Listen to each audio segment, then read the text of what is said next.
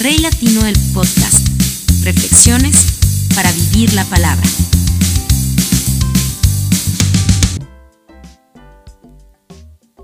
Hola amigos, un abrazo muy especial ahí donde estás. Que el Señor te bendiga y gracias por escuchar el podcast.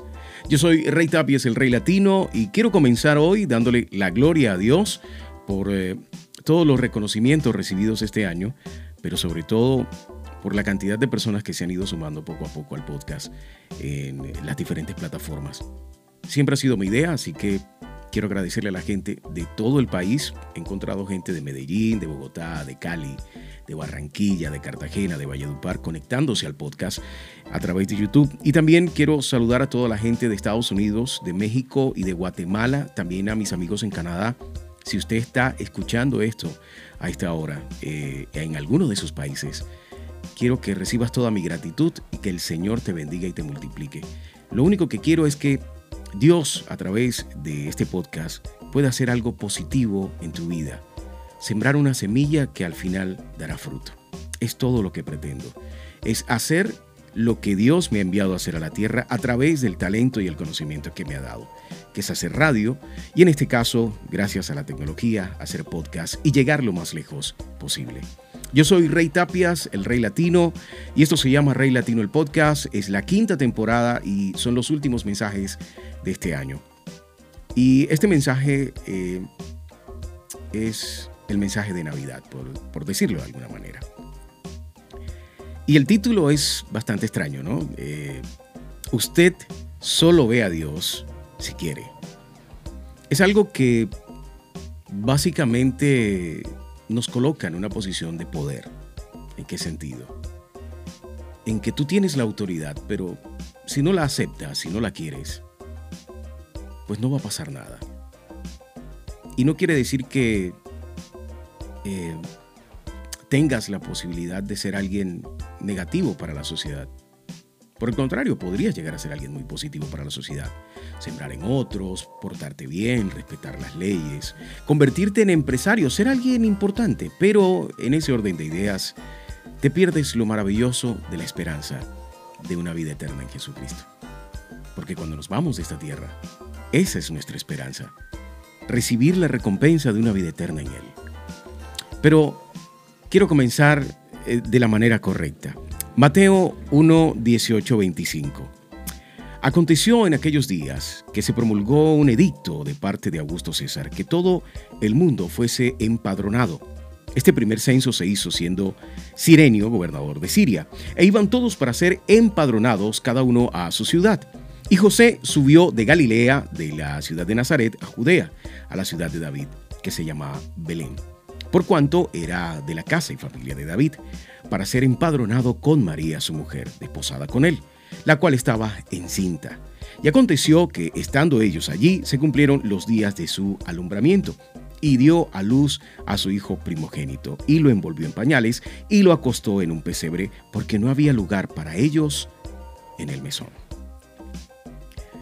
Todo el mundo sabe la historia, todo el mundo conoce la historia, y esto lo hemos hablado muchas veces. Eh, aquí también en el podcast hemos tocado esta parte, pero me encanta tocarla para esta época porque es el comienzo de algo nuevo. Me encanta decir algo eh, en relación a Dios que yo vivo cada día, y es que Dios no es un Dios de pasado. Dios es un Dios de presente y de futuro. Dios está contigo ahí y va a estar contigo mañana. Y nosotros siempre vemos las cosas en diferido. Sí, nosotros no vemos lo que Dios ve, nuestros pensamientos no son como los de Él y su tiempo no es como el de nosotros. En ese orden de ideas, Él ya sabe lo que viene, nosotros lo desconocemos, pero Él está aquí y estará allá. Entonces Él es un Dios de futuro, más que de pasado, porque el pasado Él siempre nos invita a olvidarlo, pero podemos cambiar el futuro a partir de lo que hagamos hoy. Así que hoy quiero invitarte, a través del podcast, a entender que tú vas a poder ver a Dios en el 2023 si quieres verlo. Porque tú en la mañana puedes ver el clima, puedes ver el sol salir o puedes ver la nube tapar la luz del sol. Y aún así, echarle la culpa al clima. Y decir, la geografía nos dice, a través de los estudios y la ciencia, que el sol es el centro del sistema solar y que la Tierra hace rotación y traslación. Y eso es lo que permite que el sol salga.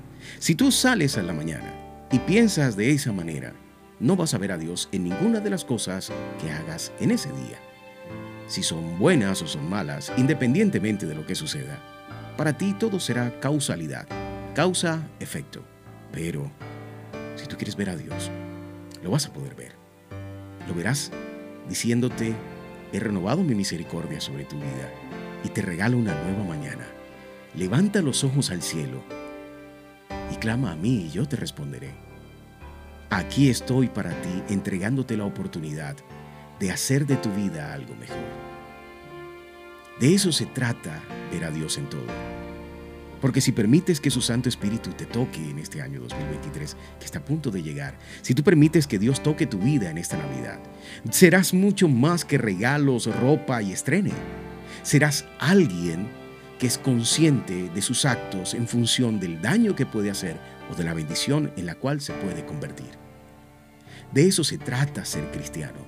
De eso se trata creer en Dios. No es encender velas la noche del 7 para celebrar las velitas en Colombia y en Venezuela. No se trata del 24 al lado del pesebre o, o encontrar regalos debajo del árbol. No se trata de un viejo gordo con barba blanca vestido de rojo, montado en un trineo con renos. De eso no se trata.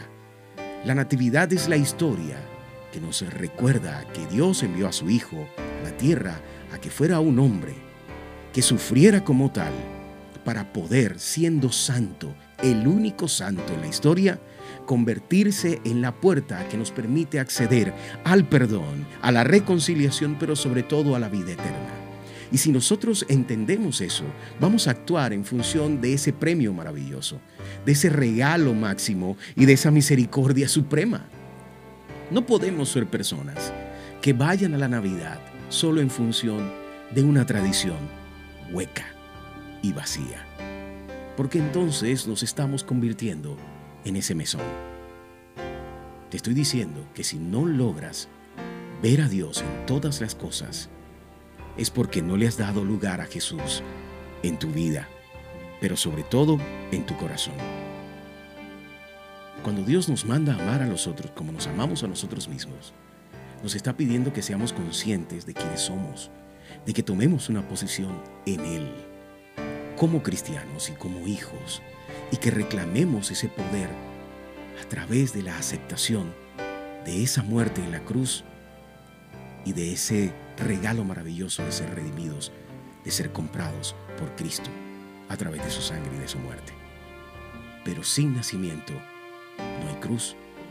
De eso se trata la Navidad, de recordarnos de cuánto Dios nos ama, pero que tenemos que aceptar a Jesucristo en nuestra vida. Solo así tendremos convicción de lo malo y de lo bueno, de lo que realmente tenemos que cambiar en nuestra vida y, tenemos conciencia a diario de lo que tenemos que luchar. Porque de eso se trata vivir en Cristo, luchar permanentemente con los aguijones del pecado que nos perforan la carne, que nos duelen. La falta de dinero, la falta de salud, el tener que afrontar la pérdida y la muerte de alguien a quien amamos. De tenerle miedo al futuro, de tenerle miedo al presente. Los amigos, la familia, el trabajo y tu vida cotidiana deben estar conectadas permanentemente con Dios. La soledad de las personas en este mes y su depresión viene de esa desconexión con el Padre.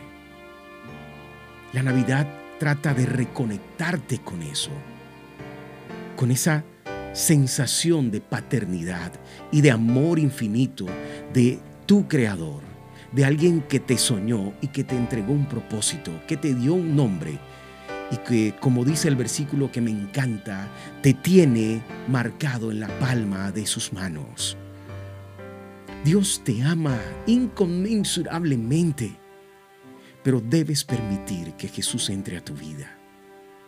Y el 2023, sin importar lo fuerte de los vientos, la cantidad de lluvia que caiga o lo fuerte que suene la tormenta, no estarás sola ni estarás solo porque sabrás a quién acudir, tendrás pronto socorro. Como dice la palabra, Él es tu torre fuerte, Él es tu escudo. Él es tu casa. Y en Él tienes casa. Porque hay una habitación para ti. Dios la ha preparado. Jesús la tiene lista. Pero debes aceptarla. Mi mensaje de Navidad este año a través del podcast es recordarte que la Navidad no es tu tarjeta de crédito pagando regalos a quienes dices amar.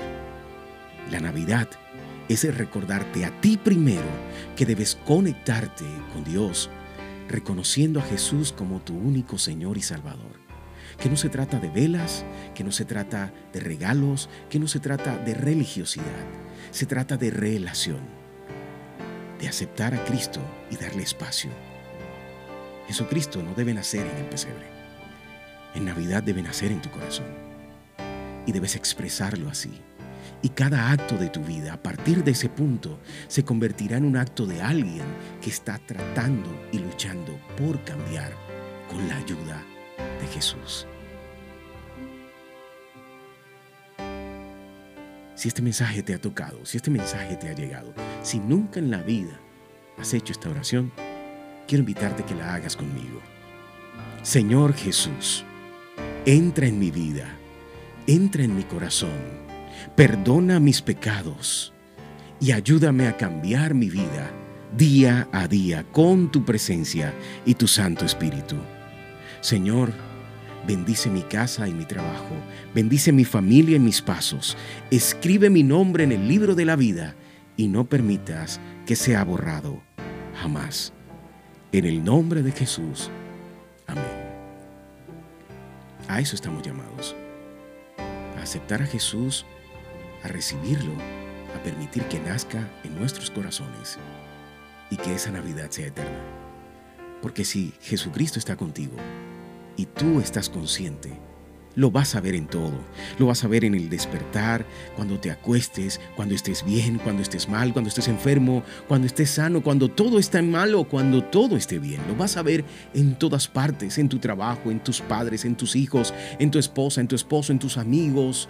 Vas a ver a Dios en todas partes y obrarás en función de esa compañía que de ti no se aparta jamás. Gracias por escuchar el podcast. Que tengas una feliz Navidad. Que la prosperidad del Señor colme tu vida y tus manos. En el nombre de Jesús. Amén. Rey Latino el podcast. Reflexiones para vivir la palabra.